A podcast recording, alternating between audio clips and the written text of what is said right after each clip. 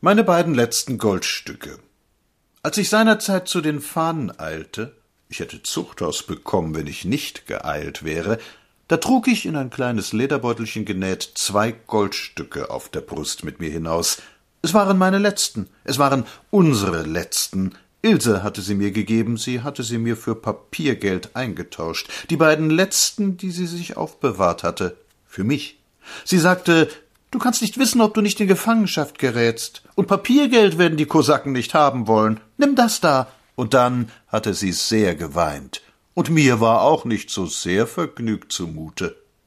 Die beiden Goldstücke und ich, wir fuhren nach Russland. Rings um den kleinen Lederbeutel auf meiner Brust klettern die Läuschen auf und ab, diese Internationale des Schmutzes, ich musste Geld ausgeben, um das kümmerliche königlich-preußische Essen aufzubessern, das mir meine Vorgesetzten übrig ließen, aber die Goldstücke blieben immer da.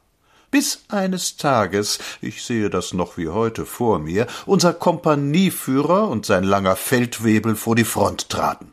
Es waren beides feine Herren. Der Kompanieführer soff wie ein Loch, um ein Gegengewicht gegen das fette Essen zu schaffen, und der Feldwebel aß wie ein Scheunendrescher, weil er sonst den vielen Alkohol nicht vertragen hätte.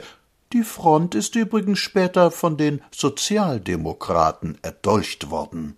Die beiden Jungs also stelzten vor die Kompanie, und nachdem Stillstand und Augen rechts und Augen gerade ausgespielt worden war, las der Feldwebel auf Geheiß des Kompanieführers etwas vor. Es war ein großes Schriftstück, und weil manche unangenehme Fremdwörter darin vorkamen, gab es einige kleine Malheure. An diesem Tage hatte auch die Kompanie Rum empfangen, und die beiden Behörden waren nicht so ganz gut beisatz. So viel aber konnte man doch aus dem Aufgesagten entnehmen. Das Vaterland brauchte Geld, und zwar Gold. Und weil sich das Vaterland, wenn es Gold braucht, niemals an die großen Industriekapitäne wendet und an die Agrarier, weil das unbequem ist, sondern lieber den kleinen Leuten ihre letzten Sparpfennige aus den Taschen holt. Deshalb las hier in Polen der Feldwebel dieses Schriftstück vor. Es sei Ehrenpflicht jedes deutschen Soldaten, hieß es darin, etwa noch vorhandenes Goldgeld abzuliefern. Weggetreten! Mir schlug das Herz unter dem Lederbeutel. Sollte ich oder sollte ich nicht? Man konnte doch nie wissen. Das mit der Gefangenschaft. Aber andererseits, vielleicht gaben wirklich in der Heimat alle Leute ihr Goldgeld ab und nur ich nicht. In einem leichten Anfall von Patriotismus gab ich die beiden Goldstücke ab.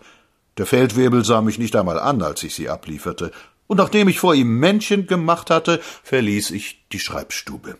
Die Postverwaltung gibt heute für ein Zwanzig-Mark-Stück zweitausend Mark, in Worten zweitausend, und ich bekam damals zwei Zwanzig-Mark-Scheine zurück, und dafür kann ich heute viermal auf der elektrischen Bahn fahren. Und so wie mit den Goldstücken war es mit der Kriegsanleihe und mit den Heeresberichten und mit den politischen Versprechungen des kaiserlichen Regimes und mit allem anderen. Millionen und Millionen haben ihr Letztes hingegeben Geld und Gold und Sparpfennige und das Leben. Nur Ihm und seiner Familie geht es gut. Sie haben von der gutmütigen Republik Vermögen und Möbel und Gold und Gut nach Holland nachgeworfen bekommen und wollen noch immer mehr und bekommen auch immer mehr und verdienen im Ausland viel Geld mit Hetzbüchern, in denen die Heimat beschimpft wird und zählen ihr Gold.